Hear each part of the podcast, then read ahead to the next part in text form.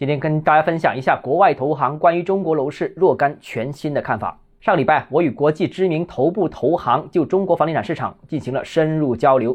印象最深刻的是，我们普遍认为的一些观点，他们却有完全不同的思考和看法。首先是我提出，当前中国不但房价下跌，似乎所有资产的价格都在下跌，所以问题很可能在房地产以外。他们认为，中国货币发行的锚在房子，准确说应该是土地。所以，当房价进入下跌周期，所有资产价格也都会跟随下跌，因为价格或者价值的中枢下跌了，中国所有资产的价格都会被拖累。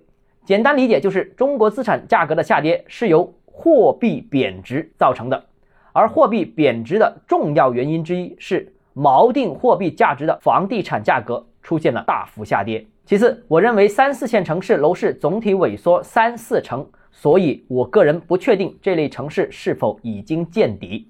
我更偏向认为这些地区的房价还会进一步下跌。但这些国外投行认为，正因为房价已经下跌了三四成，所以刚好把这些城市需求上的萎缩的窟窿给填上了。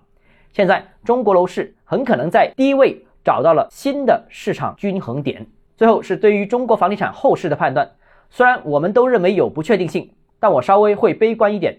认为复苏需要更长的时间，同时我能感觉到他们认为楼市到底了或者接近底部了，可以考虑布局了。尤其对于三四线城市，他们明显没有国内开发商那么悲观，他们也不认为中国房地产市场未来只有一二线城市有机会。以上观点你认同吗？欢迎在评论区我们一起讨论。今天节目到这里，如果你个人购房有其他疑问想跟我交流的话，欢迎私信我。或者添加我个人微信，账号是教买房六个字拼音首字母小写，就是微信号 d h e z j m f。想提高财富管理认知，请关注我，也欢迎评论、点赞、转发。